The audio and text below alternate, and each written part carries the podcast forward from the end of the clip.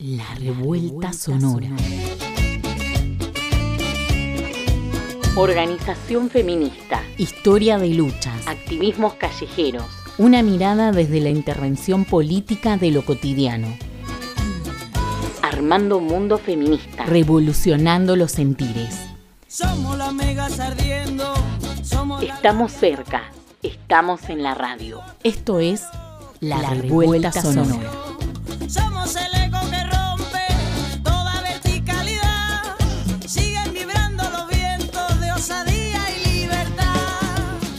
Hoy, crisis de los cuidados.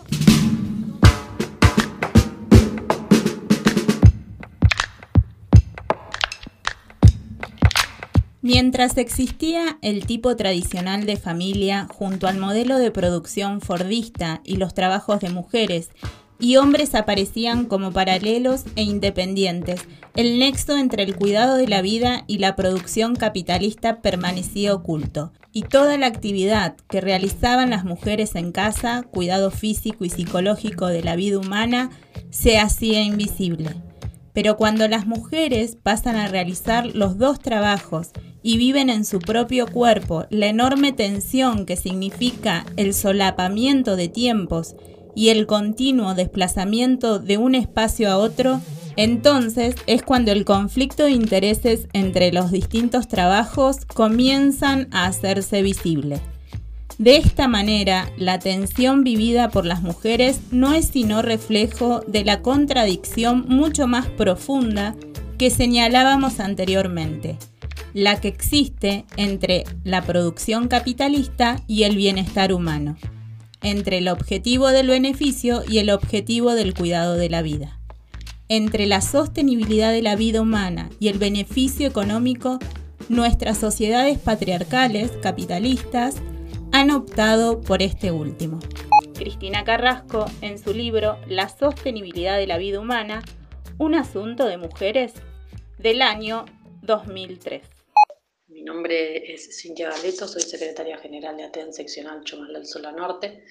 Agradezco la, posibilidad de participación de parte de las compañeras que, nos han convocado y entiendo como política de cuidado, como poder pensar nuevamente eh, nuestro rol dentro de una estructura sindical, eh, que tenemos varias cuestiones como a, a mencionar, digamos.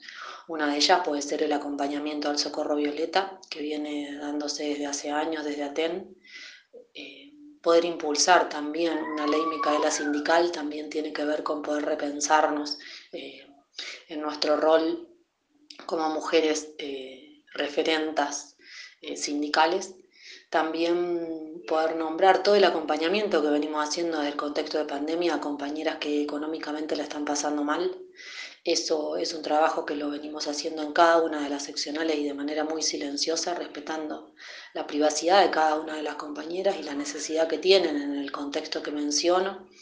Eh, y después una de las herramientas más importantes como política y como cómo comprender y acompañar a las compañeras que están sufriendo violencia de género, que no solamente desde las seccionales, sino desde las vocalías también. Eh, es la resolución 1633. Entendemos que es un pilar fuertemente, eh, no solamente eh, fuerte en términos simbólicos, sino en términos prácticos, poder acompañar a cada compañera del aula y darle con esa herramienta la posibilidad y las condiciones apropiadas para poder denunciar y poder sacar adelante eh, su, su, vida y la de sus hijos nos parece, nos parece hoy fundamental. Entiendo que también que las políticas de cuidado es poder, el, desde dónde poder seguir pensando la lucha feminista. Me parece que es el marco eh, desde dónde posicionarnos para poder continuar pensando y construyendo un mundo más justo para todas. Soy Corina Rodríguez Enríquez, investigadora del CONICET en el Centro Interdisciplinario para el Estudio de Políticas Públicas, el CIEP y además soy miembro de Mujeres por un Desarrollo Alternativo para una Nueva Era, DON, eh, que es una organización feminista del sur global. ¿Qué implica la desigual distribución del trabajo no remunerado? Implica, primero que nada, una injusticia, porque no hay ninguna razón valedera que justifique que las mujeres tenemos que hacer más trabajo no remunerado que los hombres, sino que esto es el resultado de décadas y décadas de relaciones patriarcales, es el resultado de una construcción cultural que, que determina la naturalización de la capacidad de las mujeres para cuidar, es decir, atribuirnos capacidades naturales superiores para el cuidado a partir de la diferencia biológica que nos hace a nosotras o que nos dota a nosotras de la capacidad de parir y amamantar. De ahí derivar que tenemos más capacidad para limpiar el baño, como suelo decir, es la naturalización de, la capacidad de las mujeres para cuidar y, y es una base de la reproducción de esta división sexual en el trabajo de cuidado no remunerado. Y la desigual distribución de trabajo no remunerado implica sobre todo un nudo de reproducción de desigualdad porque es una barrera estructural que las mujeres seguimos enfrentando en mucha mayor medida que los hombres para poder desempeñarnos más plenamente en otros órdenes de la vida. La desigual distribución del trabajo no remunerado sigue estando en la base de las brechas económicas de género. La desigual distribución del trabajo no remunerado sigue siendo una explicación sustantiva de que las mujeres tengamos en el mercado laboral una tasa de participación 20 puntos porcentuales que la de los varones.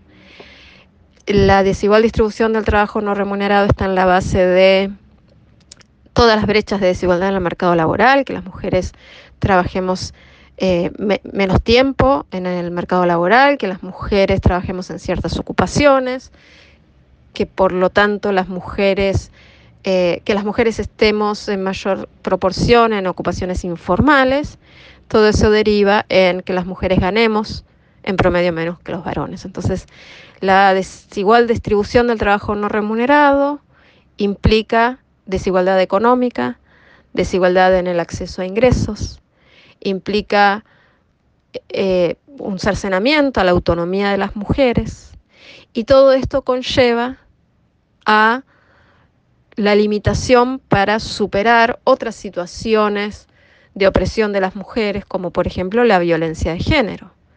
Si bien la violencia de género se da en todos los niveles socioeconómicos, la carencia de autonomía económica de las mujeres muchas veces explica la mayor dificultad para salirse de situaciones de violencia cuando esa carencia de autonomía económica impide, por ejemplo, dejar de convivir con el agresor.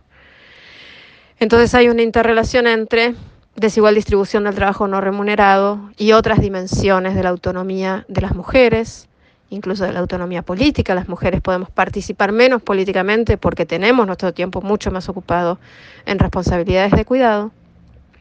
Y también el excesivo peso, la excesiva carga de responsabilidades de cuidado nos afecta la salud a las mujeres, nos afecta nuestras condiciones de vida en general. Eh, para mí es un nudo básico de reproducción de desigualdad que tenemos que empezar a desarmar si queremos vivir una sociedad más justa. Seguimos pensando en torno a la pregunta que nos hace Naila Bacareza. ¿Cuáles son las emociones que sostienen la política feminista y pueden impulsar la transformación social?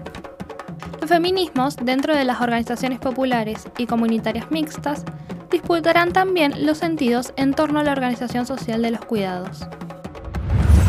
Esto fue La Revuelta Sonora. Encontrá todos los podcasts en Spotify o pedinos los enlaces en las redes sociales de la colectiva feminista La Revuelta. Estamos cerca. Estamos en la radio.